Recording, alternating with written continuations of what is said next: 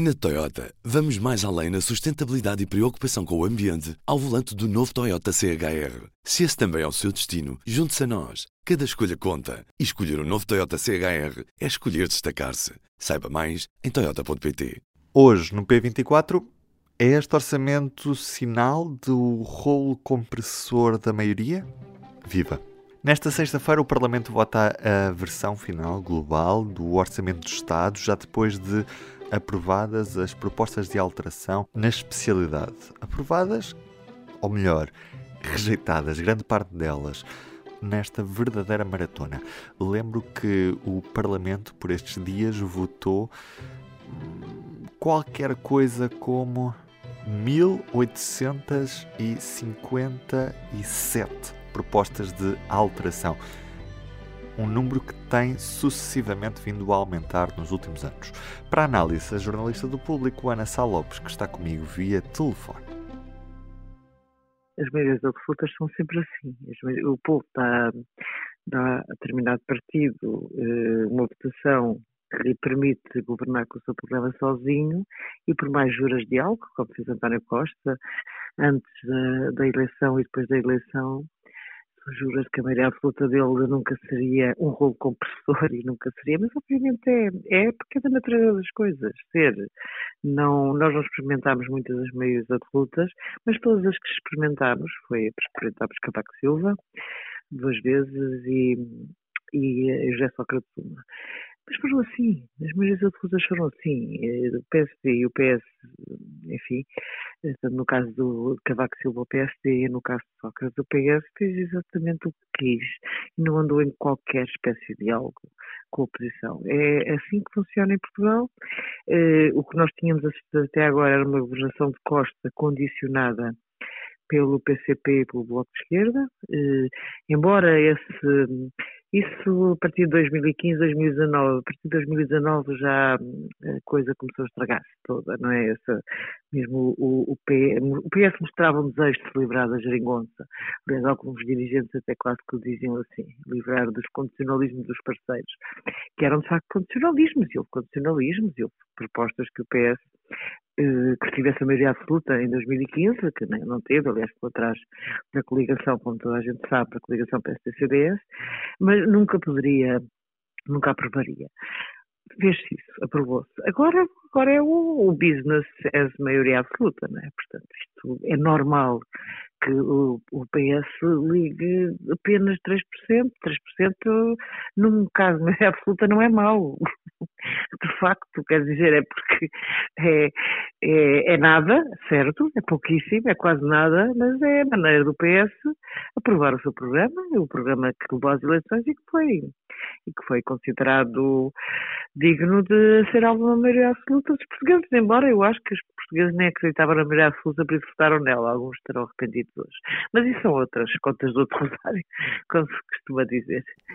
Oh, oh, Ana, a nossa cronista já, já agora, a propósito destas alterações todas e de toda esta gestão política desta semana que é mesmo muito intensa no Parlamento, a Susana Peralta diz que hoje, nesta, nesta sexta-feira, os deputados votam um orçamento que não conhecem porque é impossível absorver todas as alterações.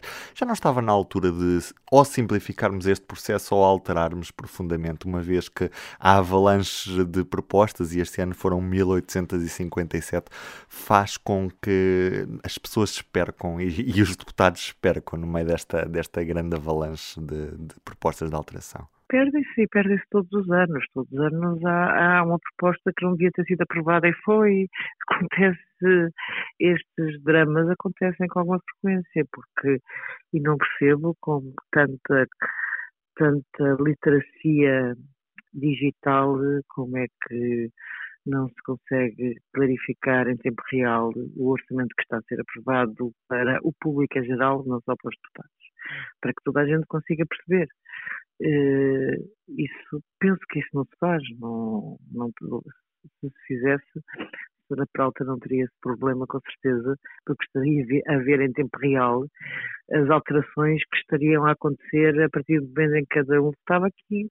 Deveria haver condições para que isto existisse, não há razão absolutamente nenhuma para, para que isso não aconteça, em termos de, enfim, de lá está, a tal literacia digital, da capacidade que, é, que o Parlamento já deveria ter para isso e para comunicar com o exterior, que muitas vezes eh, já comunica melhor do que comunicava há 20 anos, mas ainda tem, tem bastantes dificuldades e continua a ser aquela fortaleza que para muitos, para o cidadão comum, parece um bocadinho inexpugnável, não é? Uhum. E agora voltando um bocadinho também a estas perspectivas de futuro, este orçamento debruça-se sobre um ano muito imprevisível. Como é que sentes a, eh, a, posição do governo face precisamente a este ano que é a, que, que, nós não sabemos o que é que vai acontecer, precisamente pela continuidade da guerra da Ucrânia, não sabemos como é que vai ser o inverno e a possibilidade ou não de, de nos faltar uh, o, o, gás para alimentar as nossas casas ou alguma eventual escalada ainda maior da inflação. Como é que podemos olhar para o governo e para a forma como o governo está a gerir toda esta situação? O governo continua cheio de esperança e muito otimista de conseguir ter ótimos resultados orçamentais em 2023, embora penso que é o único otimista aqui no meio, porque é um ano imprevisível. Ninguém, o Presidente da República, tem dado sinais de estar bastante mais pessimista relativamente a isso. E, de facto, eh, enfim, os governos têm que tentar animar a moral dos povos e este governo está a fazê-lo muito bem, animar a moral, tentar animar a moral em termos de. Mas evidentemente que ninguém sabe.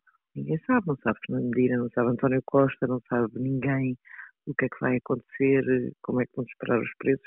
Uma, uma boa proposta que houve, apesar de tudo, neste orçamento, que foi apresentada pelo PS, foi a, a proposta para que as pensões que tinham sido alvo daquela daquele anúncio que primeiro era uma grande notícia, depois passou a perceber-se que era para salvar a segurança social.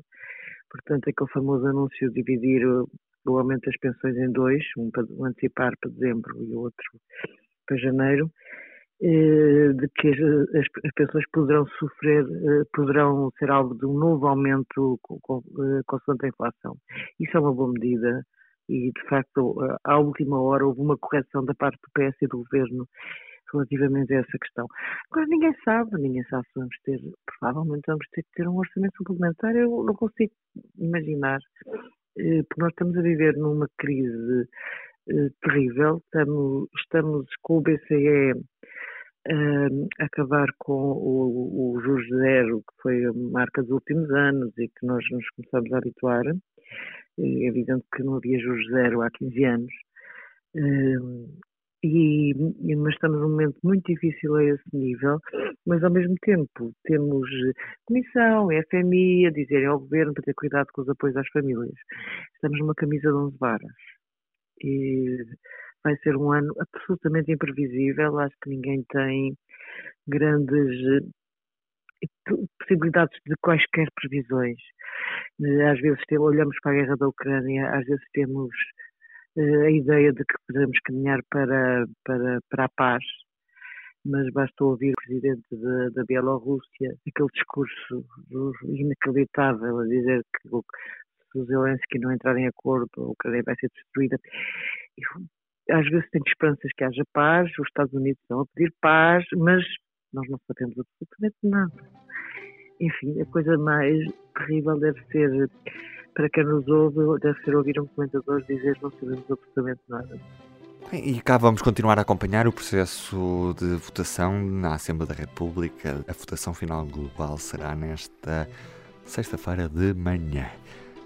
Já o fecho habitual do P24 por estes dias é dedicado ao Campeonato do Mundo de Futebol. Nesta sexta-feira, dia 25, começamos com o Irão, País de Gales, às 10 da manhã. À 1 da tarde, Qatar-Senegal. Seguem-se Países Baixos e Equador, no Canal 1. E Inglaterra-Estados Unidos, também no Canal 1 da RTP. Os outros jogos dão em exclusivo na Sport TV. Já os jogos desta quinta-feira, dia de estreia de Portugal no Campeonato do Mundo. A seleção portuguesa que ganhou por 3 bolas a 2 ao Ghana. Também o Brasil ganhou por 2 bolas a 0 à Sérvia. Uruguai e Coreia do Sul, do mesmo grupo de Portugal, empataram a 0 e a Suíça marcou um golo aos Camarões e assim conquistou os três pontos neste grupo G. Eu sou o Ruben Martins, do P24 é tudo por hoje. Tenham um bom fim de semana e até segunda. O público fica no ouvido. Na Toyota, vamos mais além na sustentabilidade e preocupação com o ambiente ao volante do novo Toyota CHR. Se esse também é o seu destino, junte-se a nós. Cada escolha conta. E escolher o um novo Toyota CHR é escolher destacar-se. Saiba mais em Toyota.pt.